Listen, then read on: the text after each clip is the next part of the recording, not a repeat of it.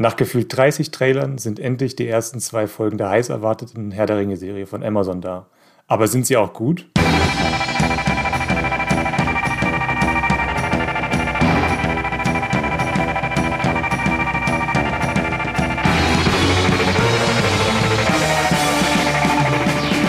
Hallo und herzlich willkommen zu einer neuen Folge vom Streamgestöber, eurem Podcast, bei dem wir über alle Serien und Filme reden, die alle so im Streaming-Kosmos erscheinen. Und heute reden wir über eine, eine Serie, die besonders groß ist, also wahrscheinlich die größte Streaming-Serie, die jemals erschienen ist, nämlich mit einem gigantischen Budget von 460 Millionen äh, US-Dollar und dazu kommen dann noch äh, 250 Millionen US-Dollar, die, die, allein für die Rechte hin, äh, hingeflossen sind äh, in das Tolkien, in den Tolkien-Fundus.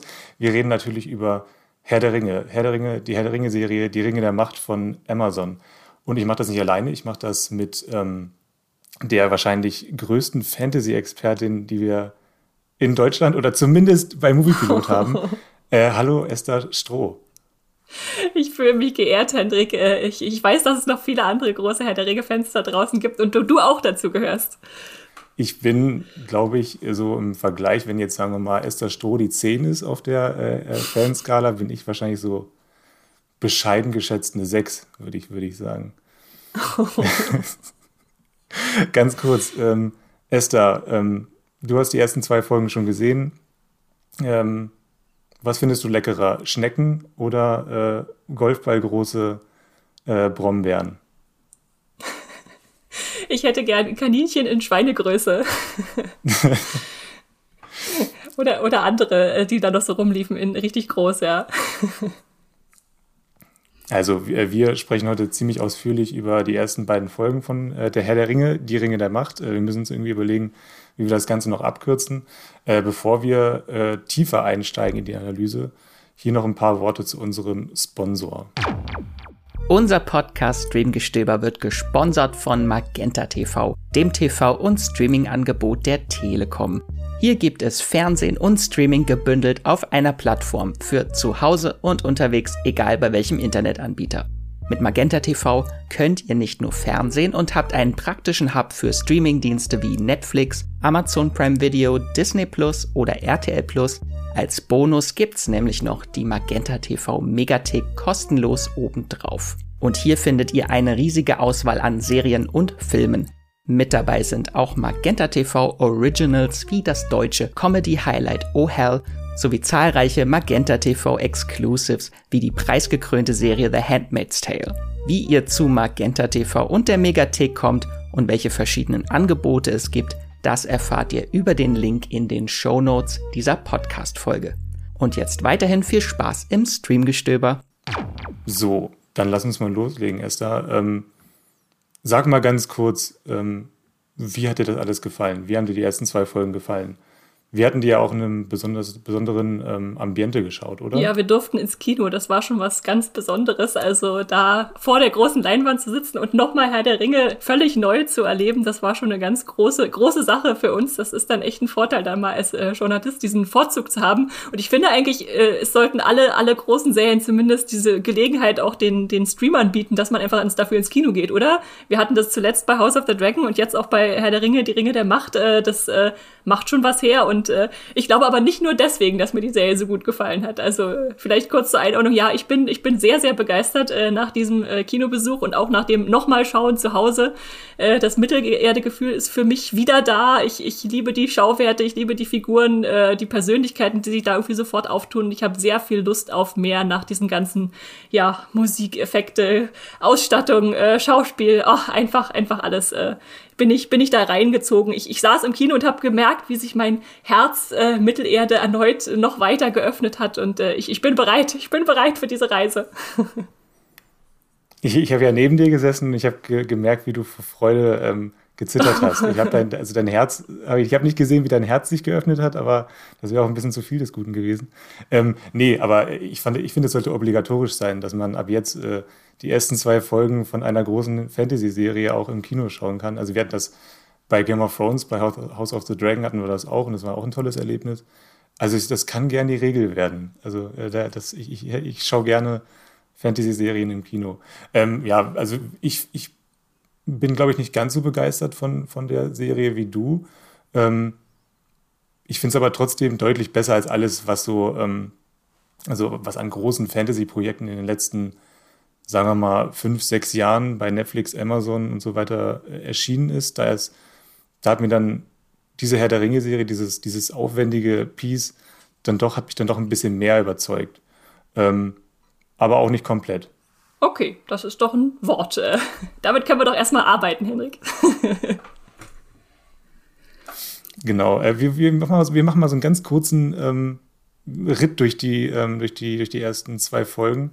Ich würde von dir einfach mal ganz gern wissen, was war für dich der beste Moment der Folge? In der ersten jetzt meinst du?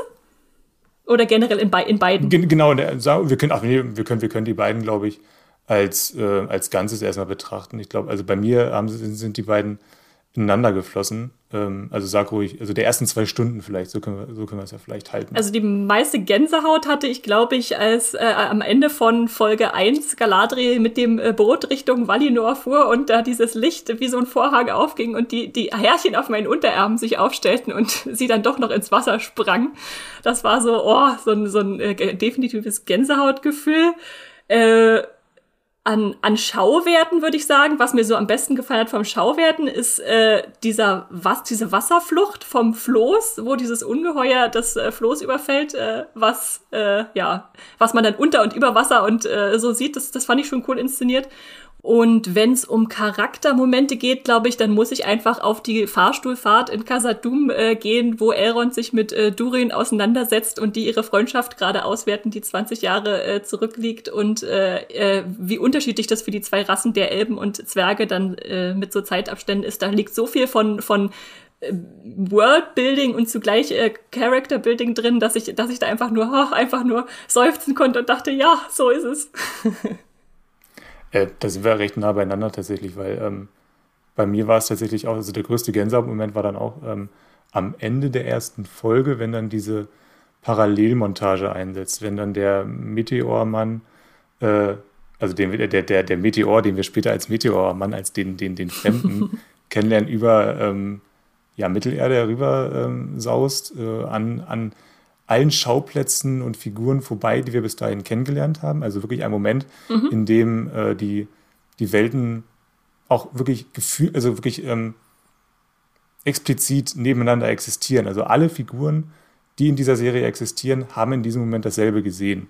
Äh, das fand ich sehr, sehr stark inszeniert und, äh, und das Ganze wird dann ja aneinander geschnitten mit dem großen Befreiungsmoment von, von, von Galadriel, wenn sie dann da von, dem, von ihrem Floß, oder nee, es ist kein Floß, es ist ein Schiff, ist, später ist es auch ein Floß, von, von, diesem, von dieser Fähre ins Jenseits oder was es auch immer ist, ich habe das noch nicht ganz verstanden, vielleicht kannst du mir das erklären, äh, herunterspringt und äh, ja, zurückschwimmt in, in, ihr, in ihr, in das, was sie denkt, was ihr Schicksal ist. Ähm, das Ding ist, das Ding ist, ich, ich wäre, glaube ich, auch gesprungen, auch, auch wenn ich nicht äh, irgendwie die groß Bock gehabt hätte, mich äh, auf eine Jagd äh, nach Sauron irgendwie zu begeben. Einfach weil mir dieser, dieser, dieser ganze Bootmoment dermaßen creepy vorkam. Ich musste da die ganze Zeit an, an so Selbstmordsekten denken. Äh, äh, weißt du, was ich meine? Ich, ich, weiß, ich weiß total, was du meinst. Und natürlich diese, diese, diese Fahrt nach Westen der Elben, nach Valinor, die war schon immer so ein bisschen mit, dem, mit der Fahrt ins Jenseits im Prinzip konnotiert, weil die meisten, also man kommt davon nicht zurück. Man lebt dann da glückselig in Valinor und hat alles, was man je wollte, so nach dem Motto. Ja, gibt's dafür Beweise? Können die mit ihren Leuten kommunizieren? Sind die, ich kann nicht mal wirklich gut, äh, wenn die dahinter sind? Ich, ich, kann nicht mal mit den Valar zusammen, zusammenschalten. Das sind da so die, die göttlichen Instanzen, die da gucken, dass alles funktioniert. Äh, äh, nee, aber, aber ernsthaft. Also äh, klar, man braucht für ihren Charakter das irgendwie, dass sie sich davon abwendet. Man merkt es ja auch schon vorher, dass sie, dass sie da nicht so richtig mitgeht wie die anderen. Und insofern ist es dann irgendwie auch eine Erlösung, dass sie dann den Weg des Steins, wie es ihr Bruder Finrod äh, äh, formulieren würde, wählt. Also dass sie erstmal gucken muss, wo denn äh, das Licht und das Dunkel ist, indem sie einfach es austestet. Äh, ja. Es ist ein herzzerreißender Moment. Moment und ich, weißt du was? Ich habe gerade zum mhm. ersten Mal begriffen, dass es ihr Bruder ist. Jetzt verstehe ich das noch ein bisschen mehr. Das ist ein bisschen kompliziert, ne, wenn die alle so unterschiedlich alt sind und dann, dann irgendwann auf einer Stufe stehen bleiben, ja, alle ja. eben. Äh, deshalb äh, ja auch später dann wie Elrond ja dann. Äh, na gut, la das lassen wir noch. Moment, nee, also ich glaube, ich glaube, ich glaube nicht, dass ich jetzt gerade verwechsle. Wer ist denn der Typ, ähm, der ihr auf dem Boot äh, die Hand entgegenstreckt. Das ist nicht ihr Bruder, oder? Nee, nee, das ist Ah, nicht okay, ihr Bruder. dann- das dann- ist nur dann- ihr, ihr, natürlich- zweiter Kommandant, Natürlich. der mit in der Eisliste Okay, dann weiß ich Aber- natürlich, aber, wer, wer ihr Bruder ist. Das will ich nur mal klarstellen. Ja, ja. So ahnungslos bin ich Okay. dann doch nicht. Äh, nee, gut. Ähm, aber, aber die hatten dann doch auch eine enge Bindung. Also der ähm, Elb, der ihr dann die Hand entgegenstreckt und unbedingt möchte, dass sie da mitkommt in dieses. Ja, in diese ja. Lichtwelt. Der ja in der Eiswüste doch die Widerworte gibt, Genau. dass sie jetzt umkehren müssen und gefälligst nicht immer weitersuchen Ja. sollen. Ja. Habe ich nicht so richtig verstanden, warum ihm das so wichtig war, dass, dass Galadriel mitkommt. Also, naja, gut. Hm. Ja. Naja, einfach nur wahrscheinlich, weil es sein, seine Vorstellung von dem, von dem äh, Jenseits, seine romantische Vorstellung davon so ein bisschen in Frage stellt. Wenn irgendjemand da nicht hin möchte, vielleicht. Das könnte ich Hm, mir vorstellen. Ähm, Von dir heißt der, glaube ich. Ja, okay. Wen es interessiert. ja, ich fand den eigentlich ganz interessant. Der wirkte so. so Ja, so, ist irgendwie schade, Ja, ne, dass er jetzt weg ist. Schade, tatsächlich. Ähm, ich habe noch so, so eine kleine Frage, äh, weil ich definiere oder ich habe, ich verbinde Herr der Ringe, also die, die Herr der Ringe-Trilogie, immer so ein bisschen mit so Sätzen. Äh, mit bestimmten Sätzen, die diese Figuren, ähm, so, so geschwollene Sätze, die diese Figuren äh, von sich geben. Und da meine ich sowas wie, wenn Legolas äh, über dem äh, Sonnenaufgang von, von Rohan sagt, eine rote Sonne geht auf, es wurde Blut vergossen. Ich habe das jetzt gerade schlecht nachge nachgesprochen, aber, ja, ja, aber ich solche, weiß, was du meinst. Eine rote Sonne geht ich. auf. Heute Nacht ist Blut vergossen worden. Ja, richtig, ja, richtig. Ähm, was würdest du sagen? Welche, welcher Satz aus äh, den ersten beiden Folgen äh, kommt, den, äh, kommt dem am, am nächsten? Also fragst du jetzt nach einem Satz, der so richtig äh, bedeutungsschwanger ist, aber eigentlich leer, oder fragst du nach einem Satz, der richtig, der mir richtig viel gibt, wo ich sage, boah, da liegt, steckt so viel drin. Also erstmal würde ich nicht sagen, dass eine rote Sonne geht auf, es wurde Blut vergessen ein leerer Satz ist. Also äh, rein theoretisch, wenn wir das jetzt mal ausdiskutieren, eine rote Sonne geht jeden Tag auf. Ja, also würde jeden Tag recht. Blut vergossen. ja, du hast vollkommen recht. Ähm, Also, okay, ich versuche mal deine Frage äh, zu, Ja. zu beantworten. Also, ich glaube, der so bedeutungsschwerste Moment für mich war am Ende von Folge 2, wo ähm, du, Prinz Durin zu seinem, äh, äh, nee, nee, der Vater war es, äh, der, äh, also Durin der Dritte sagt zu seinem Sohn, Prinz Durin dem Vierten, äh, es gibt kein Vertrauen zwischen Hammer und Fels. das ist auch so ein Satz, der alles bedeuten kann. Ähm, ich weil ich es, mega weil es einfach es gibt kein das ist ja so die, die, Elb, die Kennzeichnung der Beziehung zwischen Elben und Zwergen. Ne? Sie können irgendwie versuchen, zusammenzuarbeiten, aber letztendlich äh, glaubt zumindest der Vater, es ist zum Scheitern verurteilt, während de- der Sohn da irgendwie noch dran festhält. Aber eigentlich, was ich, was ich äh, sozusagen von in Bezug auf die Serie noch wichtiger finde, ist äh, dieser eine Satz, der fällt, wer sagt denn das? Ich glaube, Celebrimbor sagt es, also der Elbenschmied, zu dem Elrond geschickt wird, der sagt, äh, wahre Schöpfung äh, erfordert Opfer. Da gucken die nämlich diesen Hammer an, mit dem einst die Silmaril äh, hergestellt wurden, also diese drei Juwelen, äh, die ganz viel äh, Glück und ganz viel Leid äh, brachten, äh, indem sie das Licht der Bäume bewahrten. Ähm, und was, das ist halt so, so ein Foreshadowing, weil es zeigt, okay, die Serie heißt die Ringe der Macht. Äh, wir wollen bald etwas herstellen und wahre Schöpfung erfordert Opfer, also die Ringe der Macht werden noch sehr viel Leid bringen, steckt da so drin. Also das finde ich dann tatsächlich noch, dass da in diesem Satz ganz, ganz viel äh, Vorausdeutung ist. Sehr guter Pick. Ähm, ich, ich, ich, ich sag mal meinen Satz, ähm, der fällt als, also in den ersten zehn Minuten, wenn Galadriel und ihre Meute ähm, in eine, in diese eine Höhle äh, eintreten, wo ähm, Sauron und seine Orks, äh, keine Ahnung, gecampt haben, äh, was auch immer, die haben sie da ausgeruht und haben da ein bisschen gegrillt, was auch immer. Äh, jedenfalls, Das Zeichen hinterlassen, ja. Äh, Gegrillt haben sie wahrscheinlich nicht. Ähm, jedenfalls sagt Galadriel dann wirklich auch so, so mega bedeutungsschwanger, sie sagt das auch so in die Kamera rein. Ähm, ähm, irgendjemand fragt, äh, glaube ich, ich spüre meine Hand nicht mehr, sagt, er, sagt einer, einer ihrer ähm, Vasallen. Und, äh, und dann sagt Galadriel, das Böse ist hier so stark, dass unsere Fackeln keine Wärme mehr abstrahlen. Fand ich wahnsinnig gut. ich, ich, ich, es ist, klingt gut, auch, auch, auch wenn es wahrscheinlich wirklich absoluter Schwachsinn ist. Ähm, also ich wüsste jetzt nicht genau, wieso ähm, eine boshafte Ausstrahlung, wie auch immer, ähm, Wärme unterbinden sollte. Aber gut, es ist, es, trotzdem weiß man sofort, ähm, was sie damit meint und, und, und man hat einen direkten ein Gefühl für die Atmosphäre in dieser Höhle. Es, es hilft einfach, die, die Atmosphäre zu verstehen.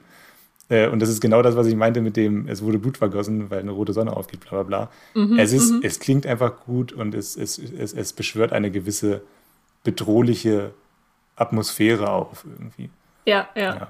Atmosphäre, das trifft's gut, ja. Ja, mal gucken, ob es äh, mehr solche Sätze noch gibt in den nächsten Folgen. Äh, Ich würde mich sehr darüber freuen. So, jetzt erstmal ähm, als Abschluss für unser ähm, Anfangssegment ähm, wie viele Punkte würdest du den ersten beiden Folgen, den ersten beiden Stunden dieser wahrscheinlich am Ende ungefähr acht Stunden langen ersten Staffel von äh, Der Herr der Ringe, Die Ringe der Macht geben?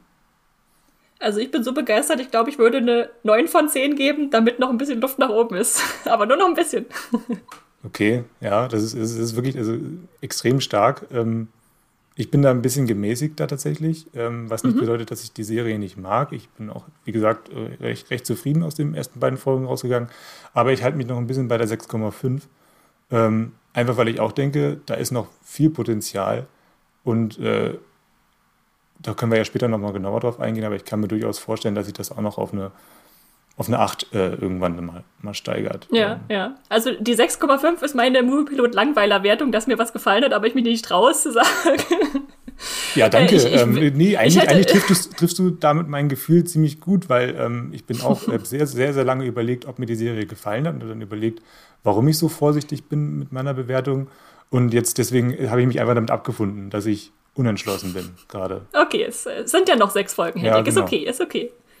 Ähm, ich, ich, wollte auch so ein bisschen deswegen auf unsere äh, Wertung eingehen, weil es hm, gibt da gerade so ein bisschen, ähm, ja, weiß ich nicht, wie ich es ausdrücken soll. Es, man weiß nicht genau, wie man die äh, Statistiken um, um die Bewertungsstatistiken um die Herr der Ringe-Serie gerade werten soll, weil ähm, es gibt so ein, so ein Review-Bombing, also so organisierte ähm, schlechte Bewertungen werden auf den großen Bewertungsportalen ähm, von Rotten Tomatoes und Metacritic äh, und eben auch Moviepilot abgegeben. Also, wo du das Gefühl hast, ähm, da wird jetzt das, das, das wahre Stimmungsbild ähm, um diese Herr der Ringe-Serie wird gerade ein bisschen verzerrt äh, von Leuten, die ähm, aus bestimmten Gründen ähm, nicht zufrieden sind äh, mit der Serie, aber gar nicht mal unbedingt, weil sie denen nicht gefallen hat, sondern einfach, weil sie mit, äh, mit der ja, Adaption des, des, des Tolkien-Erbes nicht zufrieden sind. Also zum Beispiel, dass es da ähm, farbige ähm, ähm, Haarfüße gibt zum Beispiel, also die, die Hobbit-Vorform und so weiter.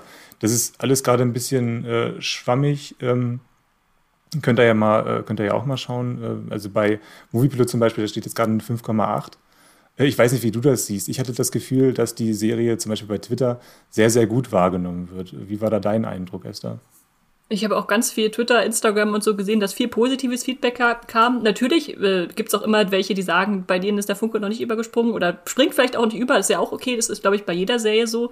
Aber wenn man schon vorher sieht, also ich hatte bevor die Serie anlief, bei Moviepilot geguckt, da waren schon 50 Bewertungen gefühlt abgegeben, glaube ich, und dann war es bei einer 3,9. Und da dachte ich, wie könnt ihr schon eine Serie bewerten, die ihr noch nicht mal gesehen habt? Vielleicht auf, nur aufgrund von Trailern schon, schon das runtermachen, was, was jetzt noch gar nicht existiert. Also ja, finde ich irgendwie sehr traurig, diesen Trend. Mhm. Äh, wir haben auch bei Twitter, auf unserem Moviepilot Twitter-Account, haben wir auch eine Umfrage durchgeführt. Und ähm, das ähm, ähm, hilft mir so ein bisschen dabei, ähm, also es, es, bestätigt mich so ein bisschen in dem Bild, denn, äh, okay, bislang haben wir 100 Leute abgestimmt, auf unsere Frage geantwortet, wie hat euch der Auftakt der Herr der Ringe-Serie gefallen? Und da sagen jetzt gerade 29 Prozent überragend mit Ausrufezeichen. Äh, geht mhm. gut los, sagen äh, 43 Prozent und der Rest überzeugt, äh, also der Rest ähm, verteilt sich dann, also 28 Prozent verteilt sich auf bin noch nicht überzeugt und leider enttäuschend, wobei dann 12 Prozent nur bei äh, leider enttäuschend sich ähm, äh, eingefunden haben. Also das Gesamtbild ist dann doch sehr, sehr positiv. Wie gesagt, es sind nur, jetzt gerade sind es 103 Stimmen äh, live. Ähm, aber trotzdem, ich ja, glaube, wir können, ja. wir können uns irgendwie. Es ist, es ist ein bisschen komisch, wenn dann bei Metacritic zum Beispiel jetzt gerade, ähm, da steht jetzt gerade eine 2,5. Also das ist ja wirklich dann in, in Schulnoten ist es ja, ist es ja eine 5 minus, äh, würde ich, würd ich sagen. Und das äh, wirkt dann doch ein bisschen verzerrt, äh, das Ganze. Ja, und also ich meine, die, die ganzen großen Blätterkritiken, was ich zumindest so gelesen hatte, waren schon eher alle in Richtung positiv und äh, ja. euphorisch sogar, äh, was, was da zu sehen war. Und ja, äh, wieso, vielleicht kannst du noch mal für, für die HörerInnen, die das nicht verstehen, auseinandersetzen, wieso jetzt dieses Review-Bombing irgendwie so äh, naja, schwierig ist. Also es liegt daran vor allem, dass, dass man dann eine Bewertung schon sieht, wenn man selbst eine Serie gesehen hat und sich davon beeinflussen lässt und denkt, ist ja vielleicht doch nicht so gut oder äh, was, was hängt da alles dran eigentlich? Schwer zu sagen. Ich glaube, in dem, in dem Moment geht es einfach nur darum, ähm, dass bestimmte organisierte Gruppen, oder ich weiß gar nicht, wie organisiert es ist, ähm, Kampagnen fahren und dann, ja, ich habe das Gefühl, so ein bisschen uns ihre Meinung aufdrängen wollen. So, ich, mhm. weiß, ich weiß nicht, ob das, ob, ob, ob das so trifft. Ähm, ähm, und dann, oder, oder eine, eine, eine Minderheitenmeinung als die allgemeingültige Meinung irgendwie darstellen. Und das einfach nur, weil, ähm, oder indem, ähm, indem sie sich eben organisiert auf solche ähm, Bewertungsplattformen stützen, stürzen äh, in dem Fall. Ja, also, und das kann dann teilweise auch die Vorfreude schmälern. Richtig. Ich habe zumindest an mir selbst beobachtet, ich war, ich war echt, die Serie wurde was vor zweieinhalb Jahren angekündigt oder vor dreieinhalb schon. Äh, und ich war die ganze Zeit äh, total glücklich und, und vorfreudig zu sehen, was da kommt. Aber ich habe dann auch gemerkt, wie dieser ständige Hass auf die Trailer, auf irgendwas, was vorher schon irgendwie verbreitet wurde, mich dann auch so ein Stück runtergezogen hat. Und das erste Gefühl, was ich dann nach dem Screening hatte, war einfach eine Erleichterung, weil halt dieser, dieser Hass sozusagen für mich nicht zugetroffen hat, also weil ich die Serie so mochte. Und das ist dann auch schon komisch eigentlich, dass man erstmal sozusagen da in seinem Inneren gegen argumentieren muss, als, als äh, Mittelerde, als Herr der Ringe-Fan, äh, zu sagen, nein, ich äh, will mich jetzt nicht davon beeinflussen lassen. Ja.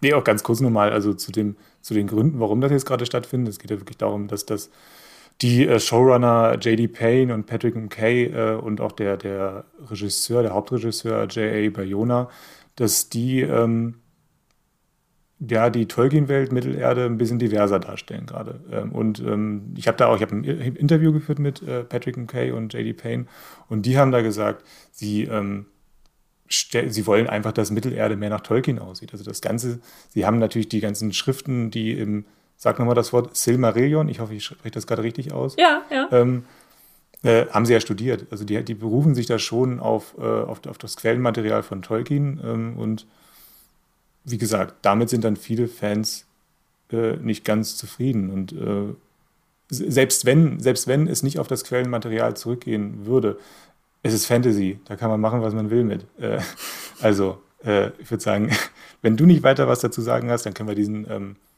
Teil Würde ich das jetzt abhaken, ja. Genau, ja. Also, äh, sollte man nicht allzu viel Beachtung schenken, das, dem Ganzen.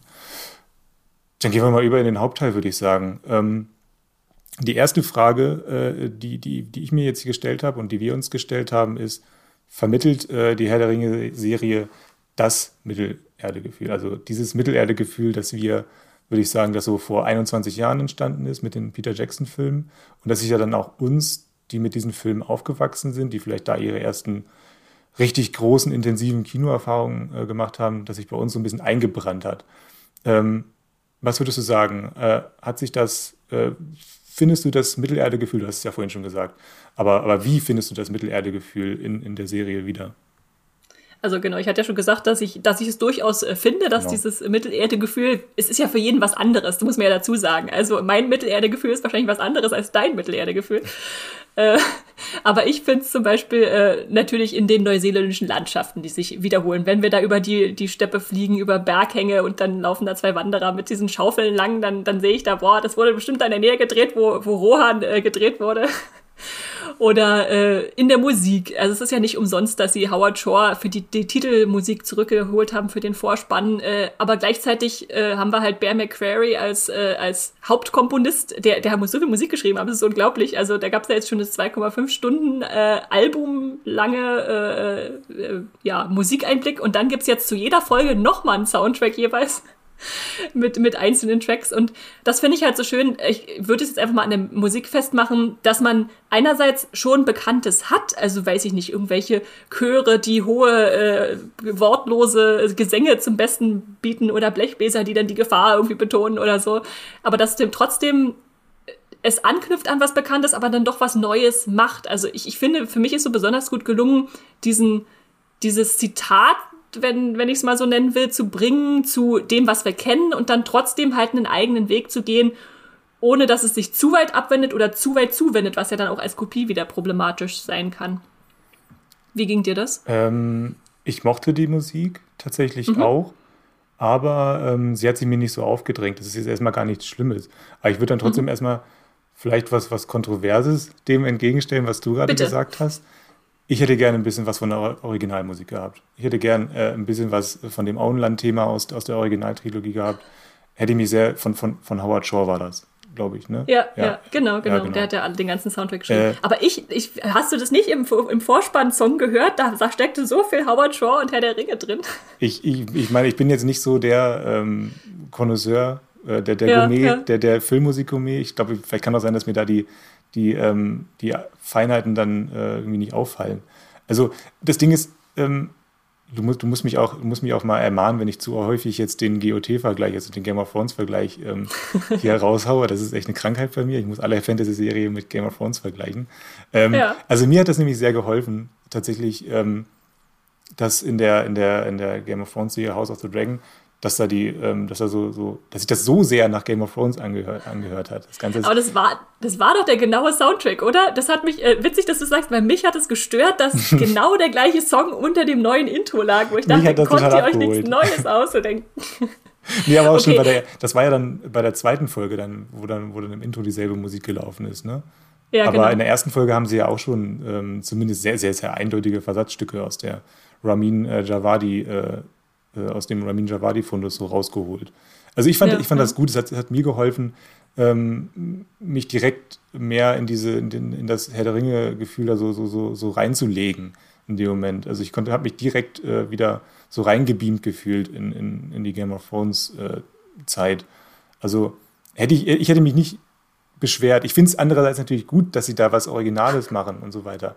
Aber irgendwie so, so, so ein kleiner Anker. So ein kleiner Musikanker ja, ja, ich, hätte, hätte mir. Ich, ich verstehe, ich verstehe völlig, was du meinst. Ich, ich, glaube, für mich ist es einfach so ein bisschen billiger Trick zu sagen, die Musik kennt er, da habt ihr sie.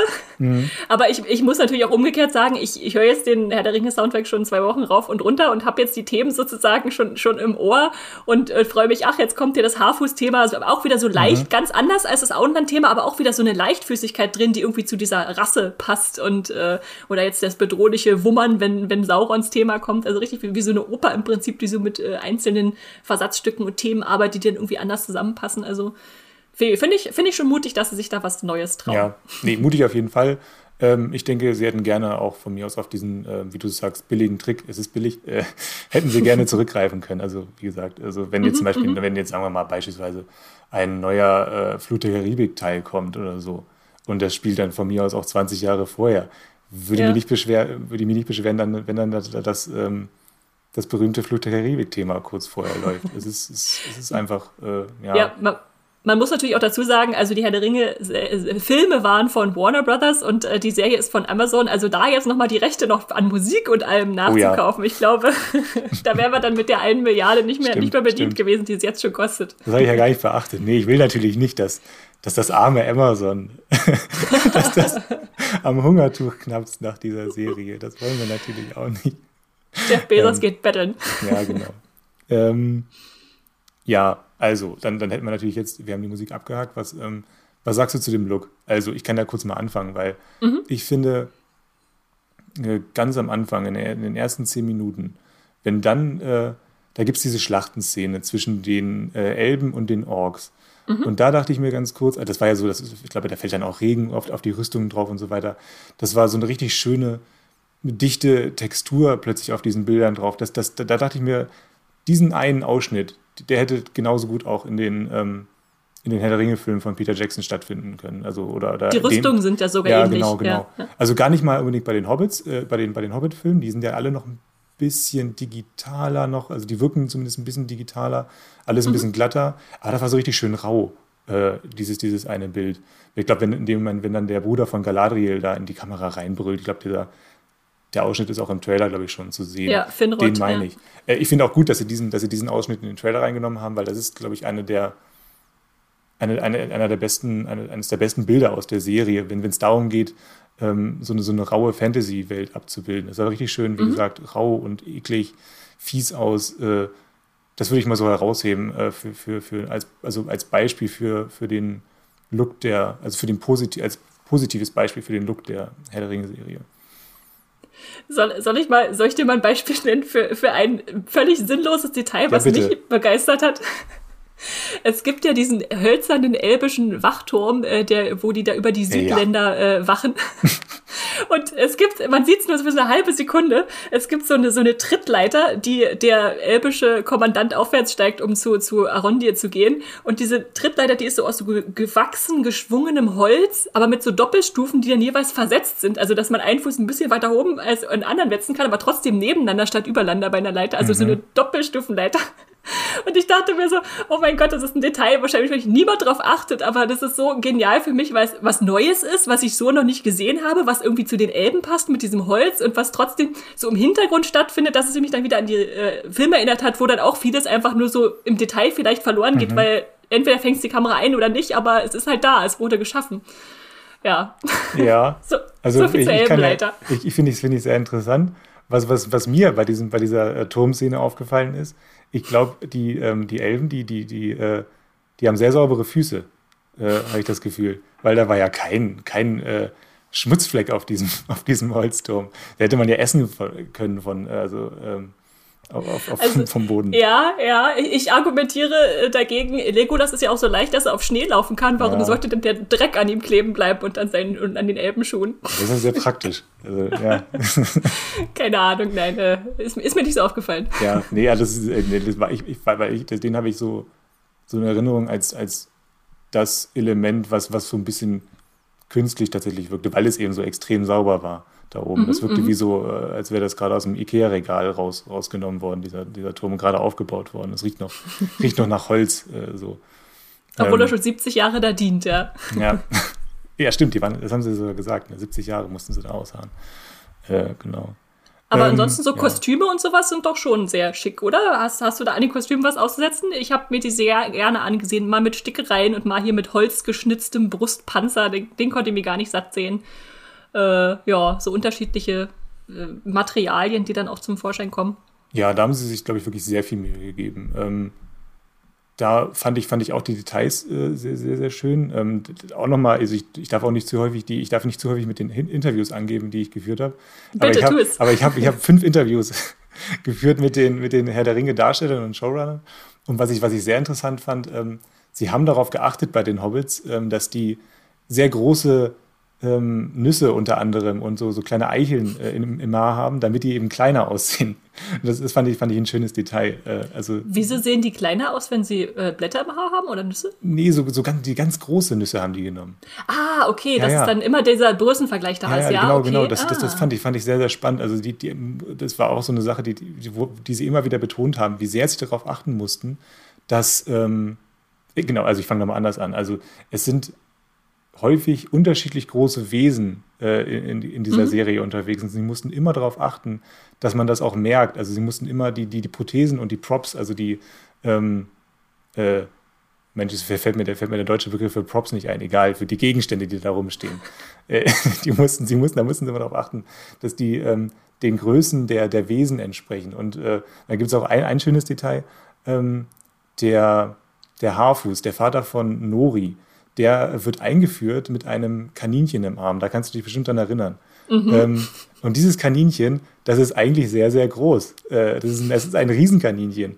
Ähm, es wirkt aber ähm, kleiner, weil der, weil der Haarfuß ja an sich kleiner wirken soll für uns. Also es, ja, es ist ja. ein Maßstabs, Maßstabstrick. Wie die Brombeeren halt, ne, ja. die auch so riesig sind. Und dann denkt man, wenn genau. es normal große Brombeeren wären, dann wären diese Wesen sehr klein. Genau, genau. Also das, das ist, hat jetzt mit, äh, mit, den, mit, mit den alten Herr der Ringe-Filmen gar nicht so viel zu tun. Es geht mir nur darum, herauszustellen. Und das gab es aber auch. Also ja, ja, da genau, lief genau. zum Beispiel Riesenschwein Richtig. rum. äh, ich wollte nur darauf hinweisen, wie, wie viel Kreativarbeit da reingeflossen ist, wie, wie, wie viele Gedanken, die sich darüber gemacht haben, dass das alles, dass, dass wir uns äh, keine großen Gedanken darüber machen müssen. Also dass wir keine, keine, keine Risse in der, ähm, in der Illusion, in der Fantasy-Illusion haben. Also da, da mhm. ist sehr viel, sehr viel Arbeit reingeflossen. Das finde ich, fand ich sehr beeindruckend, äh, so, was ich da so erfahren habe.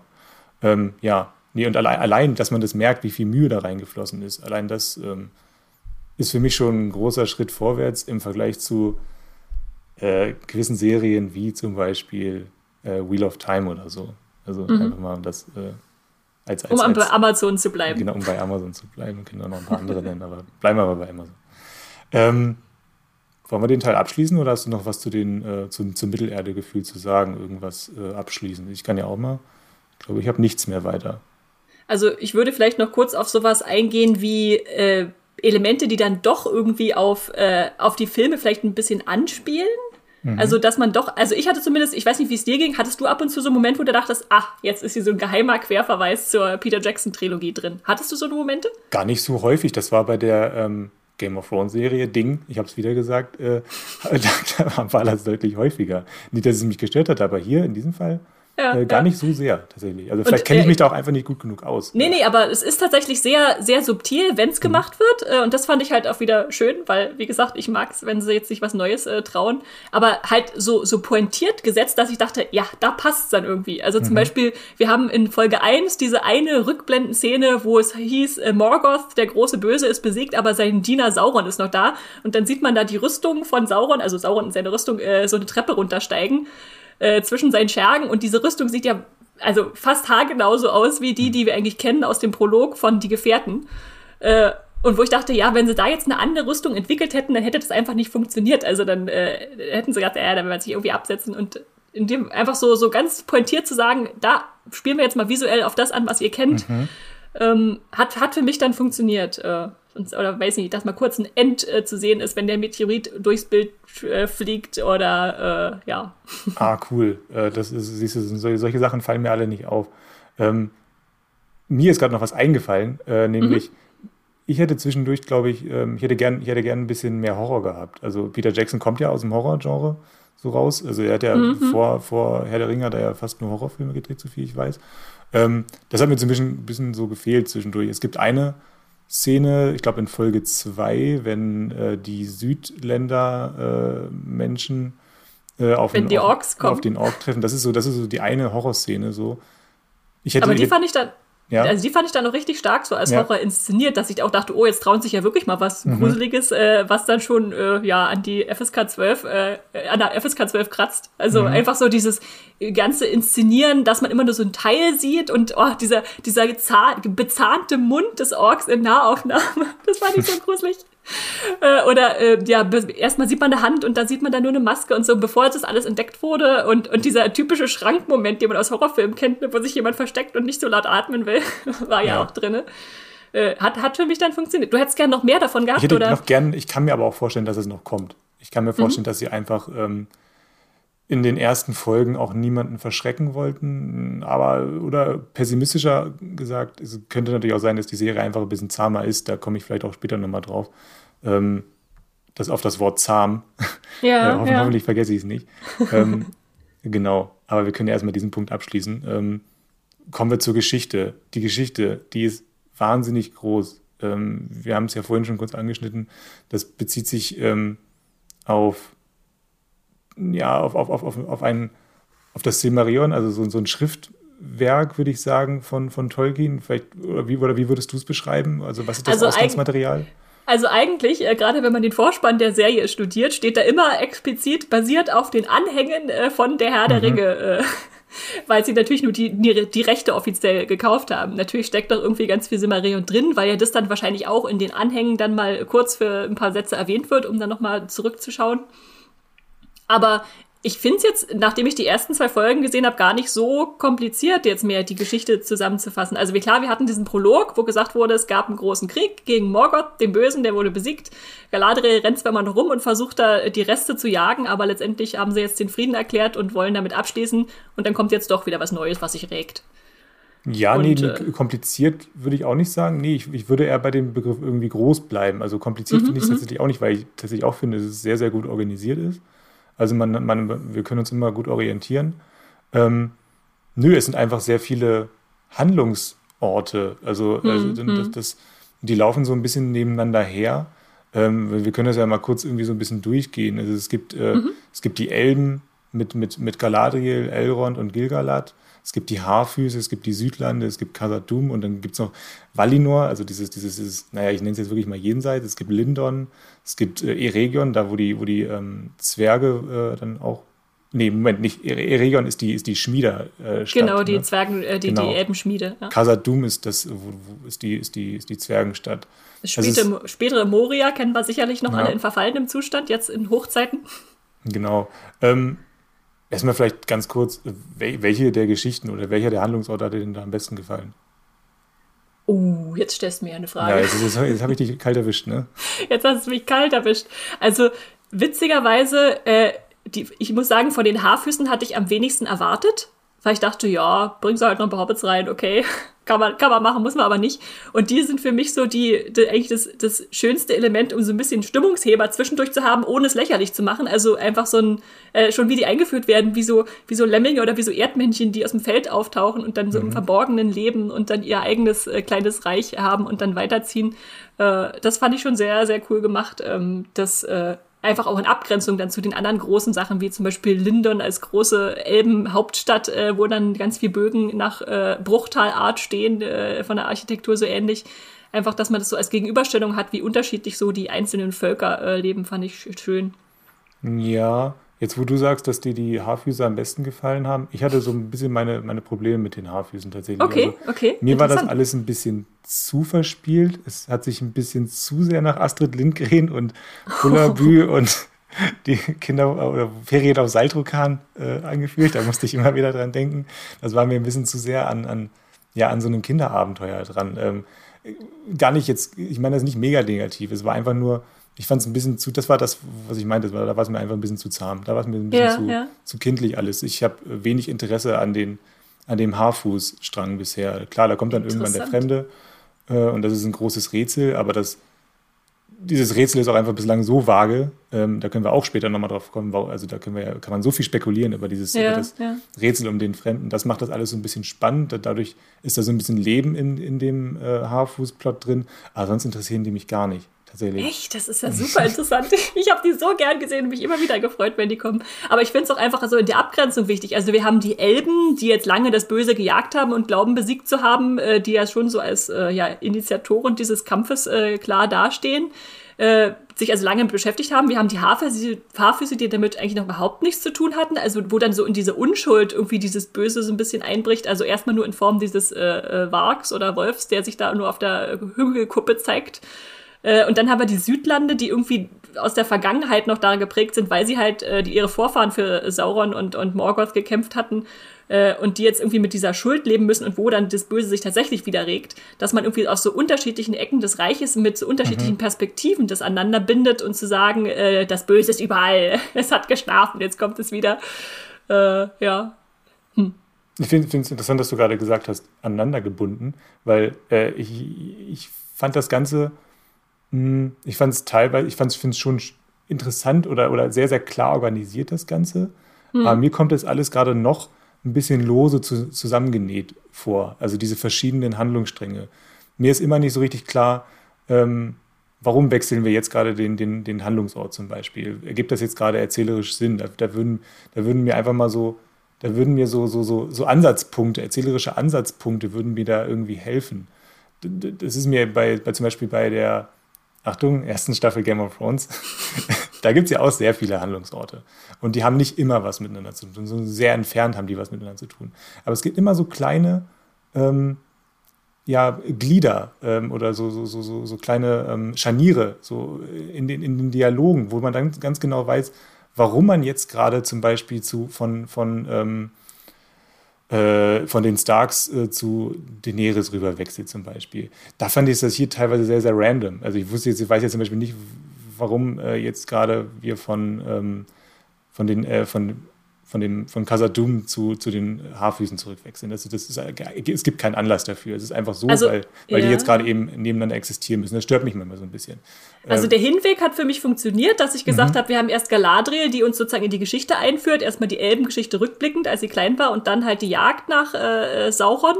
Äh, Und dann, um, um mit ihr sozusagen diesen Fuß in die Tür zu kriegen und zu sagen, okay, Saurons Bedrohung ist auch bei den Haarfüßen, Saurons Bedrohung ist auch bei den Südländern. Das mhm. heißt, und wenn wir dann wieder zurück zu den Elben springen und sagen, okay, die wollen jetzt irgendwie was Großes äh, schaffen, um äh, sich vielleicht dagegen zu wehren, höhere Ringe der Macht, äh, dann muss man zu den Zwergen kommen, damit die da auch noch Anteil haben können, dann diese Ringe oder diesen Schmiedeturm, von dem ja dann erstmal okay. die Rede ist, zu schaffen. Und sobald erstmal sozusagen alle irgendwie über diese Bedrohung verbunden und eingeführt wurden, macht es mir dann gar nichts mehr aus, dass wir jetzt nicht jedes Mal begründen, äh, wo wir jetzt da über die Mittelerde-Karte fliegen, um uns dann wieder im Norden und im Süden und im äh, Osten wiederzufinden.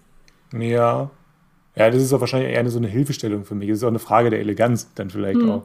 Äh, also der erzählerischen Eleganz. Es sind nur Details. Aber sie helfen, also mir hilft das, äh, so, so, ein, so, ein, so, ein, so ein Gefühl von einem erzählerischen Fluss herzustellen. Nee, es ist ja in diesem Fall dann kein Gefühl. Es ist ja dann eher wirklich ja, so, so Bindemittel, die dann so eingebaut werden. Es ist, mhm. es, gibt, es, gibt, es ist ja, ich meine, Daenerys und, und die Starks, die hatten einfach in der ersten Staffel wenig miteinander zu tun. Trotzdem ähm, ähm, gab es dann eben schon, wurde, wurde, wurde das Gefühl vermittelt, dass es was miteinander zu tun hat. Das ist dann mehr so was, so, so, so, so, ein, so ein Metagefühl dann vielleicht auch, ähm, wo ich da gar nicht den Finger irgendwie drauf halten kann, wie sie es machen, weil das einfach Leute sind, äh, die da äh, sehr viel Ahnung von haben, wie man, wie man sowas äh, ähm, macht, ohne dass man es mitbekommt. Da, da, fehlte mir so ein bisschen manchmal äh, so diese, diese, diese Bindung. Aber es ist ganz schwer, das zu erklären. Äh, ihr merkt es vielleicht gerade. Aber ich hatte so ein bisschen äh, meine Probleme damit in den ersten beiden Folgen, weil ich die ähm, Handlungsstränge für sich gesamt genommen schon interessant fand. Aber äh, wie gesagt, das große Ganze ja, ja. Ähm, fließt so ein bisschen parallel nebeneinander her und manchmal trifft es sich. Und deswegen, deswegen das, da kann ich nochmal auf diesen einen Moment zurückkommen mit dem Meteoritenmann. Deswegen fand mhm. ich diesen Moment so stark, weil da einfach mal alles ähm, äh, zusammengeschnürt wurde von, von, dem, von diesem Meteor, der über ganz Mittelerde rüber fliegt. Und alle gucken sich das in dem Moment an. Da war so ein Gemeinschaftsgefühl äh, da. Ja. ja, ja, Die, die Sonnenfinsternis, die keiner sozusagen mhm. nicht, nicht sehen kann in anderen Filmen. Äh, genau. der Meteorit, ja, ja.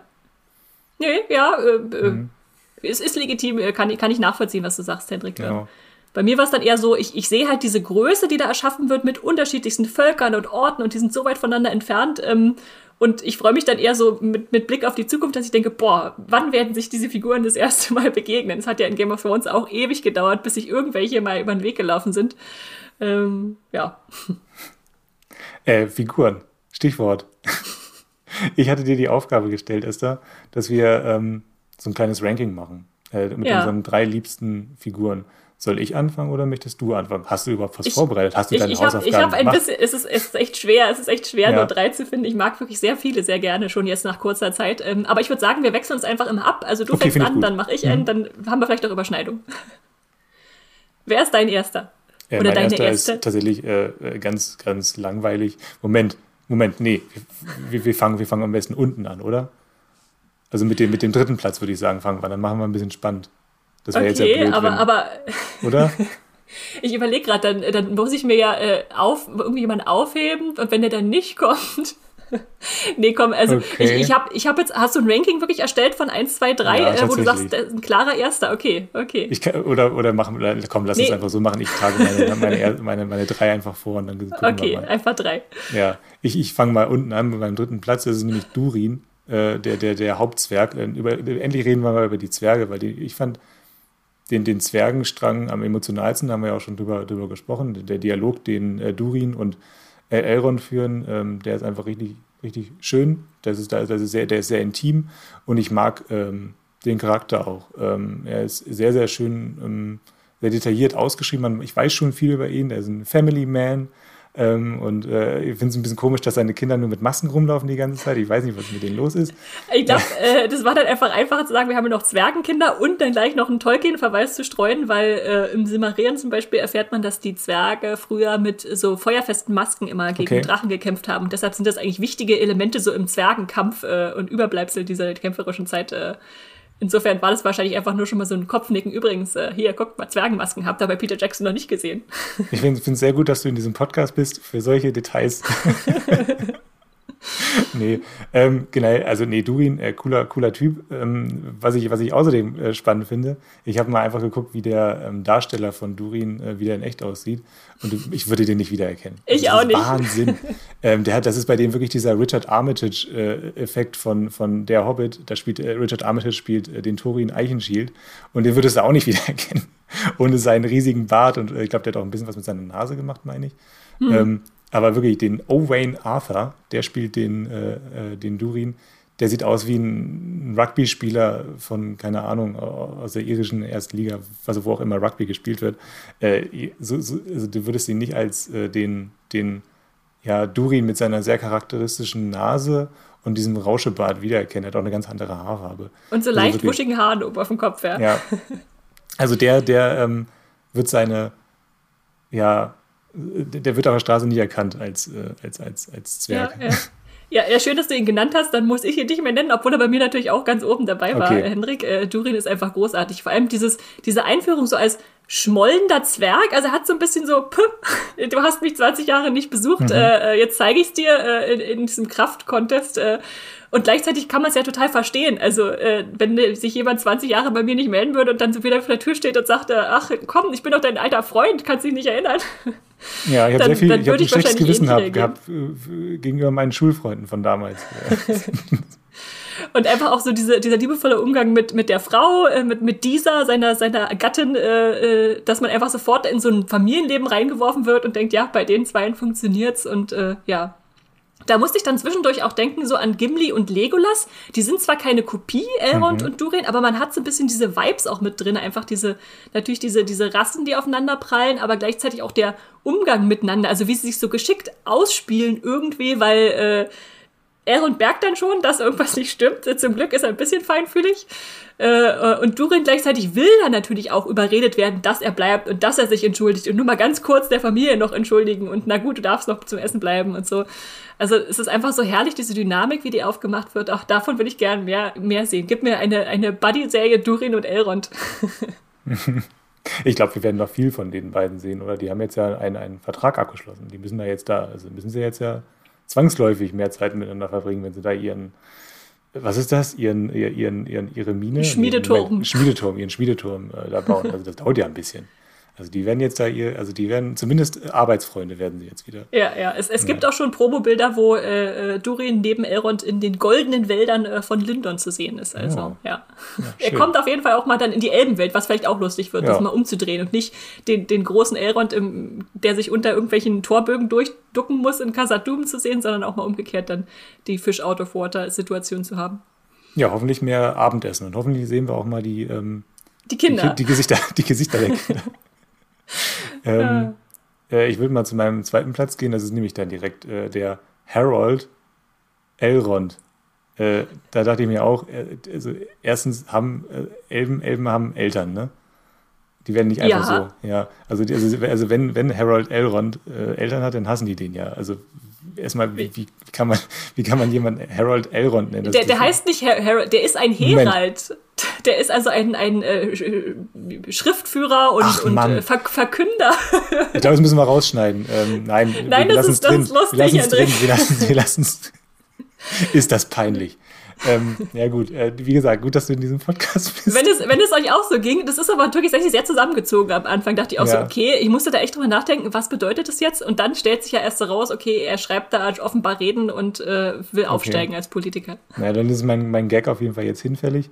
Ähm, also ich mag Elrond auf jeden Fall, weil ähm, ich nicht so richtig weiß, also ich, oder anders, äh, ich mag äh, Elrond, nächster Game of Thrones weiß, weil er äh, so am ehesten, glaube ich, noch ein Game of Thrones Charakter ist. Also ich weiß nicht so richtig, wo er hin will. Ähm, er, er wirkt ein bisschen durchtriebener, als ähm, er uns glauben lassen möchte. Ich fand auch diese, die, diese ganze Aktion, mit der er Galadriel so ein bisschen ausbotet, im wahrsten Sinne des Wortes, ähm, äh, fand, ich, fand, ich, fand ich sehr, sehr spannend. Ich weiß nicht so richtig, ich kann nicht durch seine Fassade hindurchblicken. Ähm, und ich finde es sehr, sehr spannend, dass, dass er einer der Hauptcharaktere ist. Ähm, ja, also ja. Äh, Das macht es aber auch gerade so, so interessant, finde ich, bei ihm, weil äh, Galadriel spricht ihn da gleich mal an, ah, du bist offenbar gut äh, Politiker geworden, so seit mhm. wir uns das letzte Mal gesehen haben. Ah, ja, stimmt. Und, mhm. und man hat diese Momente, wo man total merkt, oh, er ist so stolz auf seine Position. Also wenn er die Rede mitspricht von Gilgalad, äh, dem, dem Hochkönig der Elben, wo man merkt, okay, er hat die geschrieben äh, als Herold, äh, dann, dann merkt man, okay, er hat da so einen gewissen Stolz und Ambition natürlich auch als Politiker, gerade weil er auch eingeführt wird als, äh, übrigens, es gibt einen Rat der Elben, aber du bist nicht eingeladen, äh, es sind mhm. nur die Fürsten, äh, äh, was dann auch natürlich so ein, so ein kleiner Hieb ist für ihn. Und gleichzeitig, äh, als er dann zum Beispiel mit Kele Brimbor nach äh, Kasadum geht und dann sagt, okay, lass mich meine Aufgabe machen, du kannst schmieden und ich kann Politik, da färbt das dann auch alles, was er danach tut, so ein bisschen ein, weil ich zum Beispiel nicht sicher bin, verliert er wirklich ähm, weil er einfach verliert diesen Stärke-Contest der Zwerge oder bricht er seine Axt absichtlich ab und da, um dann sozusagen niederwürfig zu sagen, okay, du bist stärker als ich, können wir jetzt wieder Freunde sein, äh, zu, zu sagen. Mhm. Ja, ja, ja, ja, auf jeden Fall. Und gleichzeitig mhm. hat er dann halt auch warme Momente, wo man denkt, ja, er will ja irgendwie dann doch nur das Beste für, für sein Volk und für Galadriel und äh, ja, alle auf alle aufpassen. Nee, genau, das macht es so schwer, ne, ihn, ihn, äh, ihm zu folgen, weil, weil ich, nehme, ich nehme ihm sowohl die warmen Momente ab, als auch diese, dieses, dieses strategische, dieses politikerhafte. Das ist, äh, ja. Ähm, du, du, siehst aber nicht Ned Stark in ihm, den jungen Ned Stark, den er ja, in äh, Game of Thrones gespielt das, das hat. Müssen wir, das müssen wir auch kurz erwähnen. Ne? Er, hat den, er hat den jungen Ned Stark gespielt. Ja, nee, gar nicht. Ähm, ich hatte ihn noch gar nicht so, so, so sehr vor Augen, diese Szenen, wo er, das sind ja, glaube ich, auch nur Rückblenden. Das immer, gefühlt ja. er fünf Minuten ja. in ganzen acht Staffeln Game of Thrones oder so. Ja, ja. ja gut. Äh, aber schön, dass er, dass er in zwei so großen Fantasy-Serien mitgespielt hat. Äh, ja. Er ist der, er ist der, ähm, äh, der Robert Pattinson von, von, äh, von Mittelerde. Also, äh, der ja, auch. Ja. Also Robert Pattinson, deswegen, weil er in Harry Potter und Twilight mitgespielt hat, so einfach um das äh, nochmal diese Referenz äh, zu erklären. ich gehe mal schnell zu meinem Platz 1, da mache ich es ganz kurz. Ähm, das ist Galadriel. Ich hatte ähm, ich habe die Serie inzwischen, also die ersten beiden Folgen inzwischen dreimal geguckt. Und ich hatte der, während der ersten äh, Tour hatte ich mit ihr so ein bisschen Probleme. Ich fand es ein bisschen sehr verbissen, das Ganze. Und ich hatte auch mit Moffat Clark so ein bisschen Probleme, weil sie mir auch äh, irgendwie verkrampft vorkam. Dann habe ich auch verstanden, warum das alles ist. Das ist nämlich alles äh, natürlich eine Technik von, von, von, von ihr. Ähm, ich habe dann, mir ist dann erst bewusst geworden, in welche Richtung sich Galadriel bewegt, wie, wie ehrgeizig sie ja wirklich ist. Sie ist ja nicht nur ideologisch. Sie möchte ja nicht nur ähm, Sauron jagen und ihren Bruder rächen. Sie ist ja auch, in ihr schlummert ja auch so, so, so, so, eine, eine Ambition. Ähm, und dann habe ich mich erinnert an diese eine Szene in äh, Herr der Ringe, äh, wo sie dann, ähm, ich glaube, auf, ein, auf einen der Hobbits dann, ich glaube, es ist auf Frodo, genau, auf Frodo dann, äh, wo sie sich dann verwandelt in dieses, äh, in dieses, in dieses, in dieses ähm, Machtwesen, was auch immer das ist, und dann mhm. auf Frodo herabstürzt. Und das finde ich dann sehr, sehr, diese, diese Verknüpfung habe ich dann hergestellt und das fand ich dann sehr, sehr spannend, weil sie, weil sie vibriert. Also die, die Darstellung von, ich weiß nicht, wie ich es anders ausdrücken soll. Also Morphet Clark hat so einen vibrierenden ähm, Schauspielstil. Sie, ihre, ihre Augen zucken manchmal wirklich so ganz komisch, wenn sie, wenn sie zwinkert und so weiter. Sie hat einen sehr emotionalen ähm, Schauspielstil, ähm, den ich vorher als Verbissenheit ausge, ausgelegt habe, aber ich glaube, es ist einfach ähm, dieses, dieses, dieses Nervöse, dieses, dieses, wie gesagt, Vibrierende. Äh, deswegen habe ich äh, mich dann doch sehr, ähm, ja, ich bin dann doch sehr eingenommen von, von ihr als Charakter und von Morphet Clark als, ähm, als Darstellerin. Ja, also sie kann sehr gut kämpfen. Diesen, diesen Zwiespalt, äh, den sie dann auch darstellen muss, als einerseits als Elben, die ja so häufig gediegen und elegant mhm. und so daherkommen und andererseits will sie kämpfen und äh, will irgendwie sich nicht runtermachen lassen von den Meinungen anderer, die sagen, jetzt ist Frieden, jetzt Schluss jetzt. Ja. Und äh, ja, insofern äh, mag ich sie eigentlich auch sehr gerne. Äh, ja, Kampf, Kampfstil, ne? Äh, äh, hast, du hast dich gefreut, dass sie einen Eistroll gefällt hat? Äh, mit Sprungbrett eines Schwertes das eines anderen Elben. Richtig, richtig. Da war natürlich sehr viele Legolas-Vibes dann auch dabei. Ähm, ich habe sie auch gefragt, in mein, in, in, in, ich habe auch mit ihr ein Interview geführt. Sie hatte, sie hatte Schwertkampftraining vorher sehr viel. Ah. Sehr intensives Schwertkampftraining tatsächlich. Das sieht ja, man auch. Ja weil sie viel, glaube ich, selber macht, äh, wenn, sie, wenn sie kämpft. Ähm, ja. Genau. Lohnt und sich auch. Wir müssen ja noch fünf Staffeln diese Figur spielen.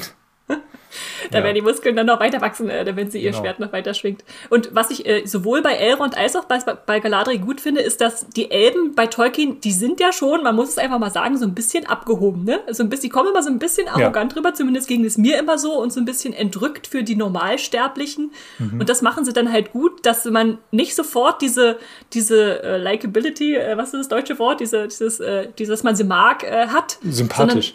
Sondern, ja, dass man sie erstmal kennenlernen muss dann. Mhm. Und das häufig, gerade bei mir habe ich das beobachtet dann, dass es über die Beziehung zu anderen Menschen oder Rassen oder was auch immer funktioniert, dass sie dann mehr, mehr Profil für mich kriegen. Also Elrond zum Beispiel im Zusammenspiel mit Durin oder Galadriel halt äh, mit Elrond oder mit äh, später mit Heilbrand dann auf dem Floß, dass man dann dadurch eigentlich noch mehr über sie lernt, als wenn sie nur unter ihresgleichen äh, verkehren.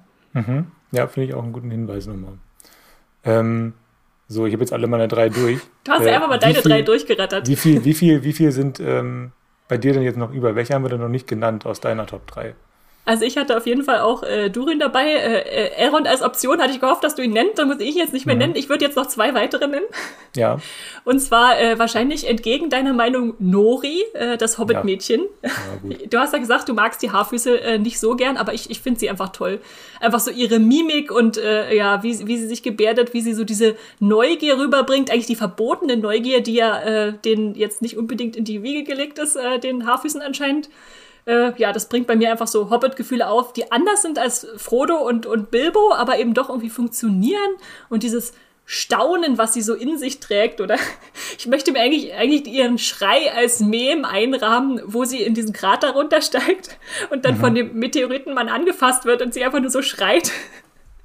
Ah, einfach, einfach große Klasse. Und da habe ich einfach Lust, ihr auch zu folgen mit dieser Neugier, wo auch immer sie, sie hin, hingeführt wird dadurch, ob es nur in, in die Dunkelheit ist oder halt weg von ihrem Volk. Und ja, das, äh, das fängt mich einfach voll ein. Sehr süß. Ja, nein, ist ja nicht so, dass ich die jetzt, dass ich die jetzt verabscheue, diese, diese, diese Haarfüße. Die sind ja schon alle niedlich. Ja, ich bin, ich bin nur verwirrt, ich bin nur verwirrt, dass sie den gleichen Namen wie einer der, der zwölf äh, Zwerge äh, trägt, 13 Zwerge trägt. Wie viel waren es in der Hobbit? Äh, äh, äh. Weil da gibt es ja noch Dori, Nori, Ori und da gibt es da Nori schon mal. Aber sie heißt ja auch, sie heißt ja auch eigentlich Eleanor äh, Brandyfuß, Brandyfoot. ja. Aber es ist nur ein Spitzname. Okay. Äh, und dann habe ich als letztes noch äh, äh, mitgebracht, mal gucken, was du dazu sagst. Äh, bin ich sehr gespannt. Äh, Hallbrand. Ach. das habe ich mir gedacht. Ich, also ich mag ihn, um das mal zu erklären. Also Halbert ist ja der, den äh, Galadriel auf dem Floß trifft. Und äh, ich mag es einfach, wenn um, um Figuren so ein bisschen Mysterium und Gewese gemacht wird, dass man sie nicht sofort einschätzen kann, auf welche Seite sie jetzt eigentlich ausschlagen werden. Also er wird eingeführt als derjenige, der sie nicht aufs Floß lassen will. Äh, dann setzt er sich ab auf diesen, als das Seemonster angreift, auf seinem eigenen Floß und äh, reicht ihr am Schluss durch die Hand. Aber man, weiß nicht, ob er es macht, weil, weil er gesehen hat, dass sie Elben ist und sie vielleicht von Vorteil ist oder ob er sie dann doch irgendwie rettet und da hinabtaucht, um sie zu, zu hoch, zu, wieder hochzuholen. Äh, ich bin einfach super gespannt, was sie mit diesem Charakter anstellen, äh, der jetzt noch nicht so in der Tolkien-Mythologie existiert und äh, ja, ein bisschen, bisschen Aragorn-Vibes darf er mitbringen. Ja, ich bin auch sehr, sehr gespannt, was sie mit ihm machen. Nein, kann ja wirklich spannend werden. Ähm, ja, den, den, konnte ich übrigens nicht interviewen, der ist dann irgendwie abgesprungen. Äh, den, oh. den, der, der, sollte eigentlich. Äh, ich hätte gern hätte ihn auch gern gefragt, ähm, was, was noch mit seinem Charakter so passiert. Äh, hätte er wahrscheinlich nicht verraten, aber äh, ja, nee, weil das ist, das ist wirklich das, was ihn noch so ein bisschen interessant macht, weil ich wirklich gar keine Vorstellung habe. Äh. Hätte dir bestimmt verraten, ach Hendrik, ja. dir sage ich, dass ich, ich werde mal der Hexenkönig von Angmar, der oberste ja, Nazgul nee, oder so. Die sind, die sind alle überhaupt nicht mediengeschult da, die, die hauen die Spoiler nur so raus. ja. Äh, Nee, genau, ich wollte, ich wollte hier mindestens fünfmal erwähnen, dass ich äh, Interviews geführt habe und deswegen habe ich das auch gemacht. Da wir müssen noch einen, einen Shoutout vielleicht, weil den keiner von uns genannt hat, an ja. Äh, Benjamin Walker als Gilgalad. Ich glaube, den haben wir auch so ein bisschen, äh, den, den, müssen wir, glaube ich, nennen, weil er glaub, einer der wichtigsten Figuren werden könnte ähm, während der Serie. Er ist so ein bisschen der, weiß ich nicht, der, der Kevin Spacey, also der House of Cards-Typ äh, von, ähm, von, weiß ich nicht, von, von dieser, ja, doch sehr politischen Welt der Elben. Ähm, er wirkt auch, äh, ich glaube, der, der könnte noch so richtig fies werden. Also, ja. also Benjamin Walker ähm, hat auch so, so, so eine sehr glatte Ausstrahlung. Ich kenne ihn vor allem aus ähm, hier. Abraham, Abraham Lincoln, Vampire Hunter. das hört er bestimmt nicht gerne. Wir können auch noch sagen, aus der dritten Staffel Jessica Jones oder äh, irgendeine Nicholas Sparks-Verfilmung hat er auch mitgespielt. Ja, ich habe hab irgendwie das Gefühl, ich habe ihn schon sehr, sehr häufig gesehen, aber ich glaube, äh, einfach nur, weil er sich er so. Er hat nicht so ein eindrückliches Gesicht, was es dann ja. auch wieder interessant macht. Ja, ja er kann, in, ja. Äh, ja kann beides wahrscheinlich. Mal ich habe gerade seinen, seinen Wikipedia gerade offen. Er hat auch bei ähm, The Ice Road mitgespielt. Mit, äh, mit Liam Neeson. Neeson. Den wir sicherlich auch alle gesehen haben. Ja, genau. Äh, eine illustre, eine illustre äh, Filmografie hat er vorzuweisen, auf jeden Fall. Hm. Ja. Ähm, dann sind wir mit unserem Figurenranking auch durch. Ähm, ich würde übergehen zum Ausblick tatsächlich, weil, ähm, weil ich nämlich ganz spannend finde. Da haben wir uns auch schon kurz drüber unterhalten, als wir die ähm, ersten beiden Folgen im Kino äh, gesehen haben. Äh, da kommt, kam direkt ein, ein Trailer äh, äh, für, die, für, die, für die kommenden Folgen, die, die wir noch sehen werden. Und wie viele Figuren ähm, in noch gar nicht Trailer aufgetaucht vorkamen. sind. Genau, also fand ich, fand, ich, fand ich sehr, sehr überraschend. Also es kommt noch so viel auf uns zu und auf euch, äh, die ihr auch noch auch die ersten beiden Folgen erst gesehen habt. Also allein, äh, dass Isildur noch nicht aufgetreten ist, Maxim Baldry, äh, aber ist der, er das wirklich ja. noch nicht? Ist er das wirklich noch nicht? Erzähl mal. Ich, nee, ich, ich weiß es nicht, aber die allerletzte Szene der ersten, nee, der zweiten ah. Folge ist ja, dass da eine Silhouette auf einem Schiff steht und auf die Floßbrüchigen runterschaut. Ähm, mhm. Und meine Vermutung wäre, es ist Isildur, weil man Maxim Baldry schon in einem Trailer als äh, Matrose sozusagen zwischen der Takelage gesehen okay. hat. Aber okay. es ist, ist, nur eine Vermutung, ich weiß es nicht. Aber nee, deswegen, deswegen machen wir diesen, ähm, diesen Abschnitt ja, diesen Ausblick. Also ja, wir, ja. Wollen hier, wir wollen hier spekulieren. Was passiert noch? Ich habe gar keine Ahnung, äh, wo Isildur, was er gemacht hat, äh, bis er dann irgendwann äh, sich entschieden hat, den, den Ring nicht ins Feuer zu werfen, äh, im Intro von Herr der Ringe 1, also was da, was da zwischen äh, in dieser, dieser Phase passiert ist. Es zeigt aber einfach auch nur, einfach nur, um das mal hier äh, festzuhalten, also wie kurz, wie wenig Zeit vergeht äh, äh, eigentlich. Also eigentlich dauert ja diese, diese Phase, diese Silmarillion-Phase, spielt ja 3000 Jahre vor Herr der Ringe, die Gefährten. Aber hier sieht man einfach, wie sehr das dann zusammengestaucht wird, allein an der Figur Isildur, ne? weil der ist ja ein Mensch. Ja, ja. Der also ist ja maximal denke, Sie haben 30 das jetzt Jahre älter. Ja, sie haben das ja jetzt schon alle eher ans, ans Ende des äh, naja. zweiten Zeitalters also, äh, gelegt. Also gerade als am Anfang so erzählt wird, es gab diesen Krieg und dann ist Galadriel losgezogen und hat mhm. Jahrzehnte, Jahrhunderte nach Spuren äh, von Sauron gesucht. Also das war dann alles schon so ein bisschen okay. Habe mich übrigens sehr verwirrt, das. wenn du jetzt, wo du es gerade sagst. Also das hat mich sehr verwirrt am Anfang, weil ähm, also wie lange hat sie jetzt da nach Sauron gesucht? Waren das Jahrhunderte oder waren das 70 Jahre? Äh, Nee, 70 Jahre war der, hatte der Elb ja. auf seinem Holzturm da in den Südlanden mhm. gedient. Äh, nee, bei Galadriel waren es durchaus hunderte Jahre, wurde ja, wurden Jahrhunderte, sagt sie an einem Punkt, aber es ist halt mhm. halt nicht genau definiert, um das jetzt nicht okay. so, dass da nicht die Pedanten kommen und sagen, ah, aber hier. Ja, hätte, hätte ich mir auch mal so, so eine Zeitleiste gewünscht. Wir haben ja zwischendurch dann immer diese diese Fahrten auf der Karte. Äh, um Hättest du dir gerne unten noch so eine, so eine ja, zweites Zeitalter, ja, also, wir sind jetzt hier? Nee, genau, genau. Also wir bekommen eine örtliche Orientierung, aber wir bekommen keine zeitliche Orientierung. Das, das, deswegen deswegen, äh, deswegen habe ich das mit Isildur jetzt nochmal gesagt. Also weil, weil, weil ich mir mit der, mit der zeitlichen Orientierung teilweise immer also nicht so richtig sicher bin. Da muss ich mich dann irgendwie, das muss ich mir dann über das Alter der Figuren immer so erschließen. Aber das ist ja bei den Elben dann wiederum auch schwierig, weil die eben nur, äh, keine Ahnung, äh, wie, wie, wie viel äh, wie viele Menschenjahre altern die, äh, wenn, sie, wenn sie ein Jahr älter werden? Keine Ahnung, das ist. Der, ja, eigentlich, eigentlich. Weiß man nicht. Weiß man nicht, weiß man nicht. Ja. Äh, man weiß nur, dass äh, ja, die Menschen ihr Alter haben und die Numenora ja. noch ein bisschen älter sind als älter werden als normale Menschen. Das kommt ja noch dazu. Mhm. Aber ja, aber ist es, glaubst du, das ist wirklich was, was sich jetzt Leute, die jetzt mal Herr der Ringe so als Serie nach dem Feierabend gucken, äh, fragen, in, in welchem Zeitpunkt, an welchem Zeitpunkt befinden wir uns jetzt? Ja, Oder ist es nicht eher wichtiger, dass es sich zusammenfügt zu richtig. einer Erzählung? Ich glaube, da gibt es solche und solche. Ich glaube, wenn du ähm, dich wirklich nur oberflächlich damit beschäftigst, dann ist es dir vielleicht wirklich egal. Hm. Wenn, wenn du dann ähm, hinguckst und dir vielleicht ein bisschen, die, die, die, die einfach mal äh, die Frage stellst, wo, wie weit sind wir denn als? Ich glaube, einfach, ich glaube, je nachdem, wie sehr man ähm, sich vielleicht auch generell mit Mittelerde beschäftigt hat. Ich bin halt irgendwie so ein Mittelding. Ähm, hm. Und ähm, ich bin sowohl Amateur als auch irgendwie, keine Ahnung, äh, ich bin Halbprofi, ich bin, ich bin Halbprofi, ich bin Herringer Halbprofi und ich bin gerade so auf, auf dieser, auf dieser ähm, mittleren Leiste zwischen, ich, ich kenne mich irgendwie ein bisschen aus, aber irgendwie auch nicht. Und deswegen stelle ich mir genau solche Fragen, weil, weil, ich, weil ich so gefährliches Halbwissen, wie ihr merkt, in diesem Podcast verbreite. Ich habe keinen, hab keinen Bachelor in äh, Mittelerde-Kunde, äh, leider. Ja, ja. ja. Aber um zu deiner Ausgangsbeobachtung zurückzukommen, mhm. es ist natürlich interessant, dass der Trailer uns eigentlich noch eine Welt zeigt, die wir noch gar nicht gesehen haben nach zwei Folgen. Also wir ja. haben die Elben gesehen, die Südländermenschen äh, und äh, die, die Haarfüße und die Zwerge. Es ist ja schon ganz schön viel. Und ich finde es eigentlich gut, dass man uns dann nicht noch komplett überlastet und noch einen weiteren Handlungsstrang reinbringt, der jetzt äh, in Folge drei wahrscheinlich passieren wird. Nämlich, äh, wer den Soundtrack, wie ich schon so viel gehört hat, der wird dann am Ende das Thema von Numenor erkennen, äh, das musikalische. Mhm. Und äh, da weiß man dann schon, okay, äh, die Schiffbrüchigen sind jetzt gefunden worden von jemandem, der zu Numenor gehört. Äh, und ja, deshalb vermute ich, wird das dann da angebunden an diese große Insel, die da im Meer zwischen Mittelerde und Valinor liegt. Äh, und da treffen wir dann noch ganz viele Figuren, die wir noch nicht kennengelernt haben in den nächsten Folgen. Also Isildur, sein Vater Elendil, den kennen wir ja auch noch aus dem mhm. Prolog, äh, der von Sauron platt gemacht wurde. Äh, und Leute, die wir auch noch nicht kennen, aber die Leute, die zum Beispiel die Anhänge gelesen haben, äh, schon kennen können. Also Miriel, äh, die Königin, äh, oder Pharason, ihren äh, unfreiwilligen Gatten, mhm. der den Thron von ihr über, übernimmt oder schon übernommen hat. Ich weiß es nicht. Mal gucken. Ja. Also da steht uns noch eine ganze Welt offen, auf die ich mich auch schon freue. Aber die ja. ich jetzt noch nicht in den ersten zwei Folgen gebraucht hätte. Nee, auf gar keinen Fall. Also das würde ich, das will, will, ich auch gar nicht damit sagen. Also es ist einfach, die ersten zwei Folgen sind schon ziemlich voll. Die sind sehr, sehr damit beschäftigt, diese, diese Welt auch erstmal zu errichten. Das ist schon alles sehr gut gemacht. Ich finde ich war nur erstaunt äh, davon.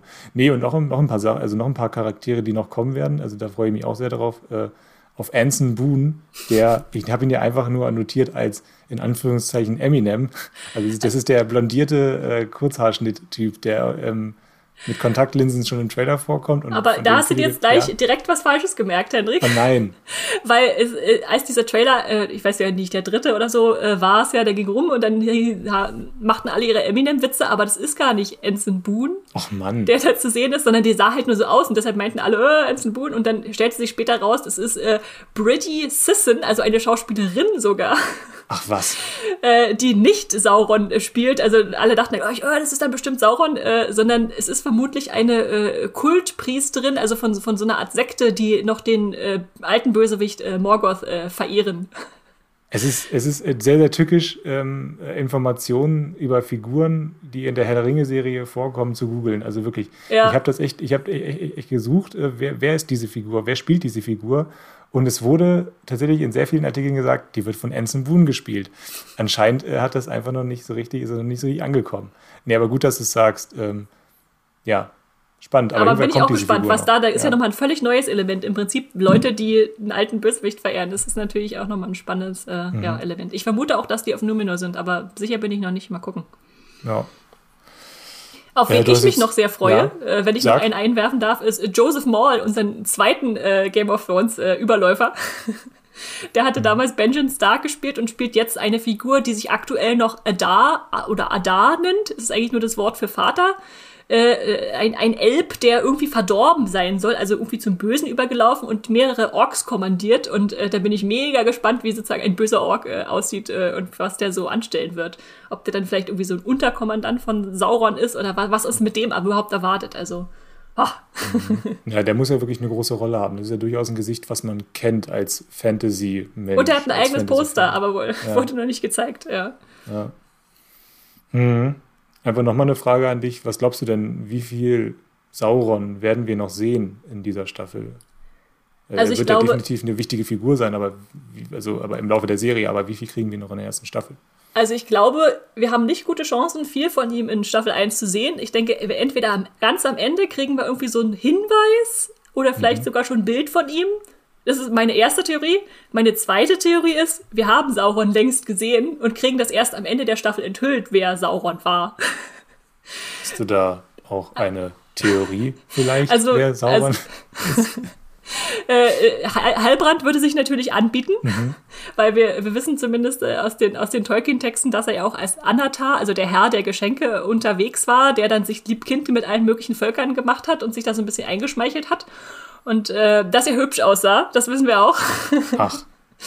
Insofern äh, ist Halbert ein guter Kandidat, aber mh, hm, weiß auch nicht. Es könnte auch der Meteoritenmann sein, äh, Da, da, können wir gleich noch drüber sprechen. Ähm, ja, das, da können wir jetzt drüber sprechen. Können wir jetzt, jetzt drüber sprechen. Schon, jetzt, wo du das schon gesagt hast. Weil no. wir haben, wir haben bei Moviepilot auch ähm, einen Artikel veröffentlicht, den hat Max geschrieben, ähm, wo wir so ein bisschen spekuliert haben. Und es gibt ja die Theorie, dass sich äh, hinter dem Fremden, der von Daniel Wayman gespielt wird, ja genau, dass sich hinter dem äh, ähm, Gandalf oder Saruman verbirgt. Äh, Fand ich, fand ich sehr, sehr spannend, hat mich direkt äh, abgeholt, äh, hat mich direkt überzeugt, da will ich gar nicht lange drüber nachdenken.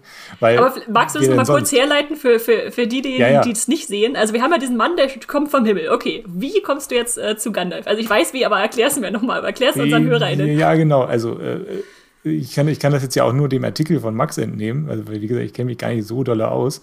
Äh, nee, also es, es, es geht darum, dass ähm, glaube, die, die, der Haupthinweis ist, dass er mit diesen, ähm, mit den, mit den, mit diesen äh, Lichtviechern da äh, sprechen kann, mit den, mit den Glühwürmchen. Das ist, glaube ich, der, der Haupthinweis dafür. Und dass das Feuer um ihn herum äh, kalt ist und so weiter. Das sind alles so Dinge, die ähm, auch auf die Istari äh, zutreffen. Also diese, diese großen Zauberer, die zu denen eben dann auch, zu diesem, zu diesem Zaubererkreis, zu denen dann auch Saruman und Gandalf gehören. Ja. Ähm, aber, äh, ist, ja. Ja, ja, nur, nur kurz, genau. Die, ich finde die Insektenkommunikation so witzig, als also Gandalf hat mit Motten gesprochen und dieser spricht jetzt mit Leuchtkäfern, das muss der gleiche Mensch sein. Finde ich, find ich sehr schlüssig. Wie viele Max Menschen in Mittelerde können, können, können mit Insekten sprechen? Man, man sieht natürlich auch schon viel, wie er so Macht und Wind und sowas alles ausübt. Mhm. Also, dass er so irgendwie magisch schon mehr als äh, Kraft, Kraft äh, vom ja. Körper hat, sondern auch so Magie, genau. Und ähm, Max hatte auch noch, glaube ich, gesagt, dass auf dem Soundtrack ähm, sein musikalisches Thema, wir sind wieder bei der Musik, äh, mit auch in, in dem Track Wise One vorkommt, also der Weise und die Istari sind ja die, die Weisen, also diese Zauberer, die fünf, äh, die es gibt. Ich würde noch einen weiteren Hinweis nämlich auch geben, ähm, mhm. dass das ist mir aufgefallen, als ich das dritte Mal geschaut habe. Erst, äh, vielleicht ist es dir schon beim ersten Mal aufgefallen, wenn, jetzt, wenn ich sage. Also ähm, es gibt diesen einen Moment, ich glaube, der ist dann, wenn Nori das zweite Mal auf äh, den, den Fremden trifft, dann richtet er sich so über ihr auf, ähm, wird riesig groß man, man, und die Kamera so dieser Shoulder-Shot auf Frodo Genau, genau, genau. genau. ist über ja. seiner Schulter die Kamera, alles wird dunkel. Äh, es zieht, das Bild zieht sich so zusammen und das ist genau dieselbe Inszenierung von, äh, wie, wie wir sie auch sehen, wenn Gandalf sich über ähm, Bilbo in, in seiner Hütte ähm, äh, so aufrichtet und ihn bedroht. Äh, also er will ihm, glaube ich, in dem Moment sagen, äh, er soll den Ring, Ring abgeben. Darum geht es. Das ist dieser Konflikt ja, in, in, ja, in Herr, Herr, der Ringe und die Gefährten.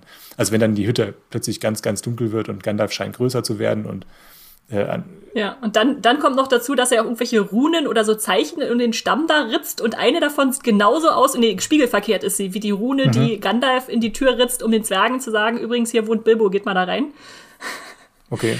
In, insofern, also es gibt echt viele Hinweise, die darauf hindeuten, was mir schon wieder sagt, ist das nicht ein bisschen zu viel des Guten? Also ist es vielleicht dann doch Irreführung, indem man uns sagt, äh, es gibt so viele Hinweise, die uns auf Zauberer mhm. stoßen, wir sollen, dass es dann doch was anderes ist. Weil es gibt dann natürlich auch wieder umgekehrt diese, diese Momente, wo man dann sieht, okay, die ganzen Leuchtkäfer, die er da benutzt hat, die sterben jetzt einfach mal. Würde ja. Gandalf das machen? Also ist es ist ja vielleicht auch nicht Absicht. Oder auch dieses, ähm, was du schon erwähnt hast, der Krater ist kalt. Also Nori geht rein mhm. und, und, sagt, pass auf, es ist äh, Poppy oder nee, wie heißt sie? Maxi heißt sie im Deutschen. Mhm. Äh, sagt, äh, pass auf, es ist heiß. Und sie, nee, es ist ganz kalt. Und da hat man natürlich auch als Herr der Ringe-Fan sofort diesen Moment, oh, der Ring ist ganz kalt, äh, nachdem mhm. Gandalf ihn aus dem Feuer geholt hat. Heißt das jetzt, dass es wieder ein Gandalf-Verweis ist? Oder heißt das, dass es irgendwie mit dem Bösen äh, verbunden ist? Also ist vielleicht dieses Meteoriten-Dings da, was da runtergefallen ist, dann das Material, aus dem später der Ring geschmiedet wird? Mhm. Ich weiß es nicht. Ähm, und letztendlich, ja, weiß man nicht. Es gibt halt auch so ein bisschen ein paar Hinweise, die in die Richtung, er könnte auch ein böser Charakter werden, deuten. Und äh, ja, die ganzen Tolkien-Scholars, äh, die äh, Wissenschaftler werden natürlich sagen, die Istari kamen erst im dritten Zeitalter nach Mittelerde, die darf jetzt noch gar nicht auftauchen, äh, ist natürlich auch noch ein Argument. Finde ich, find ich spannend, ja. Ja.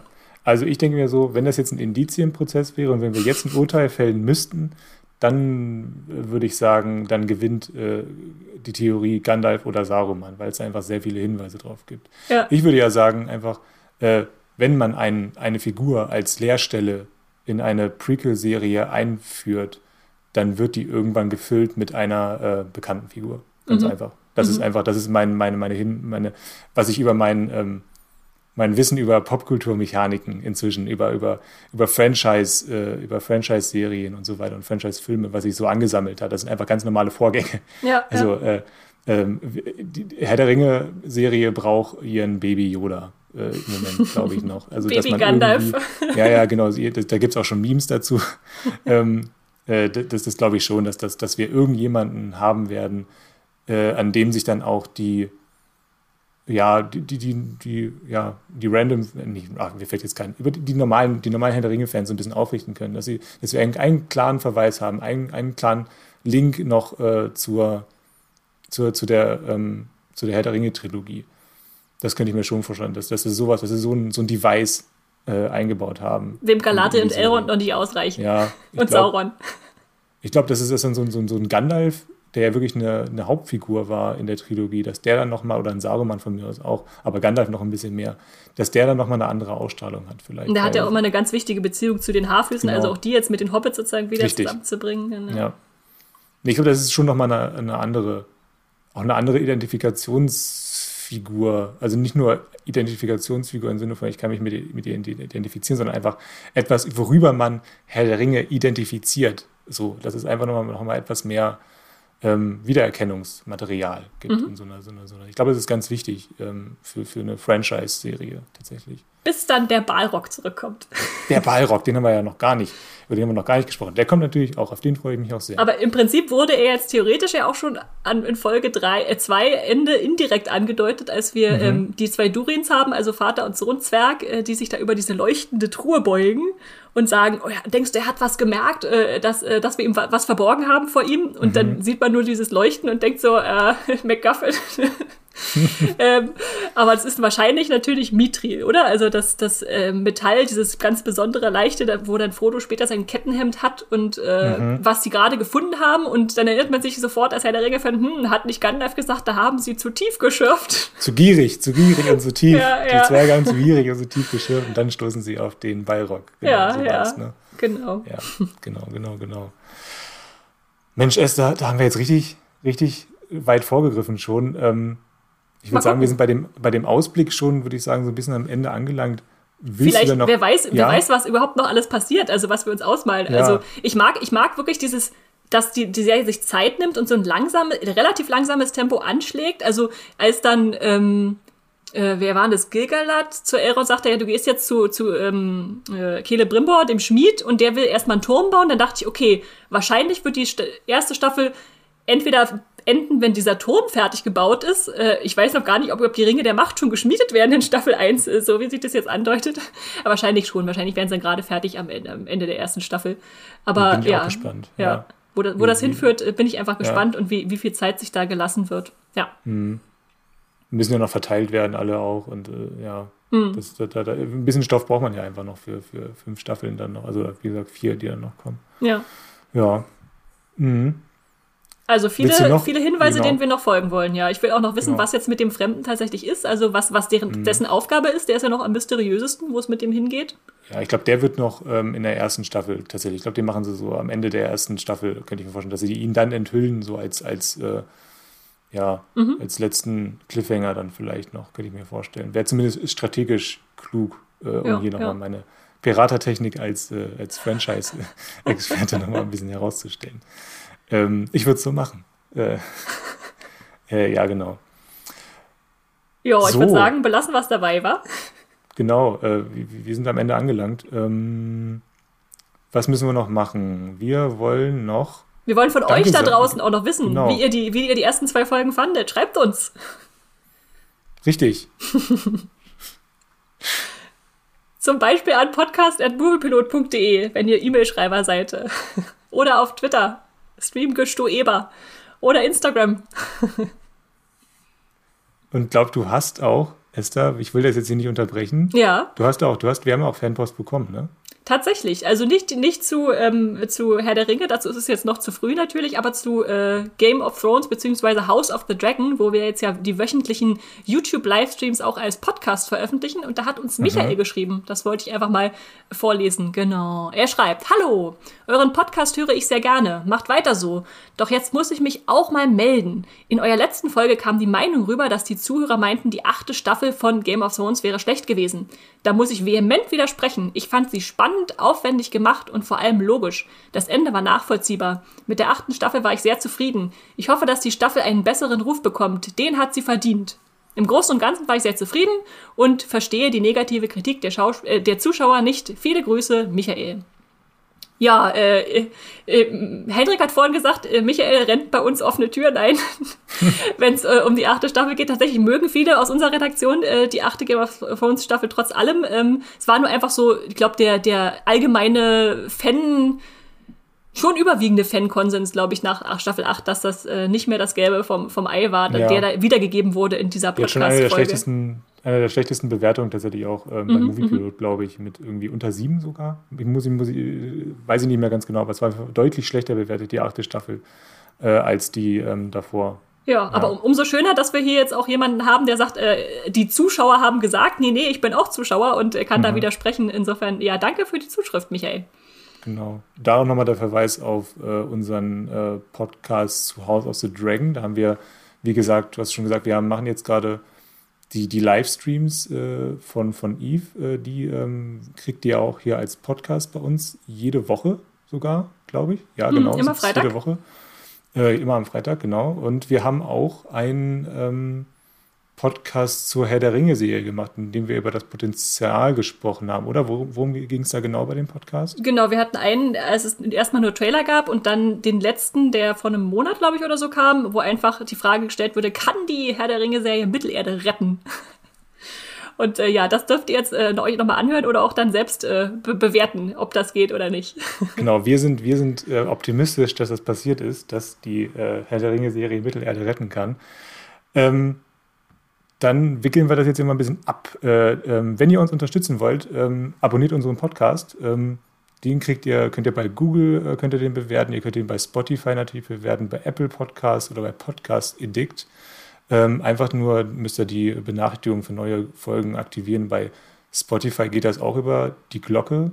Ähm, genau. Ihr könnt uns bei iTunes bewerten, bei Podcast Edict. Hinterlasst einfach einen Kommentar wenn ihr uns gerne hört. Äh, und fünf Sterne bei Spotify, da kann man uns inzwischen auch bewerten. Hm, und schickt uns Feedback und Verbesserungswünsche und Sprachnachrichten an podcast.moviepilot.de. Wir lesen die hier auf jeden Fall vor, beziehungsweise spielen sie ab. Äh, und folgt uns äh, unter Twitter bei Streamgestöber, das hast du auch schon gesagt vorhin. Hm, wo kann man dich denn sonst noch lesen und hören? Nee, lesen vor allem. Esther. Mein, meine Herr der Ringe-Euphorie gerade äh, könnt ihr gerne bei Twitter äh, zum Beispiel nachvollziehen als Straw-Star, bei Instagram als Straw-Star und natürlich mit ganz vielen Artikeln bei Moviepilot, wo ich als Esther Stroh oder Straw-Star schreibe. Und nicht Hendrik? Äh, ich bin auch bei äh, ähm, Moviepilot unterwegs als Hendrik Busch. Da äh, könnt ihr gerade meine Herr der Ringe-Interviews lesen. äh, das zu den Showrunnern ist schon online. Lest das gerne, ist sehr interessant. Ähm, ja, genau, bei Twitter bin ich als Hendrik Busch oder Hokkaido äh, Kürbis unterwegs. Ja, ich kann jetzt nur noch sagen, äh, streamt was Schönes und bis nächste Woche, beziehungsweise Freitag, wenn dann die ähm, House of the Dragon Podcasts kommen. Tschüss. Das war die neue Folge Streamgestöber. Abonniert uns bei Spotify, Apple oder der Podcast-App eures Vertrauens und wir freuen uns auch ganz besonders über eure Bewertungen. Die Musik wurde aufgenommen und produziert von Tomatenplatten. Feedback und Wünsche gehen an podcast.moviepilot.de. Wie ihr mit eurer Sprachnachricht im Podcast landet, erfahrt ihr in den Show Notes und unter www.moviepilot.de slash podcast.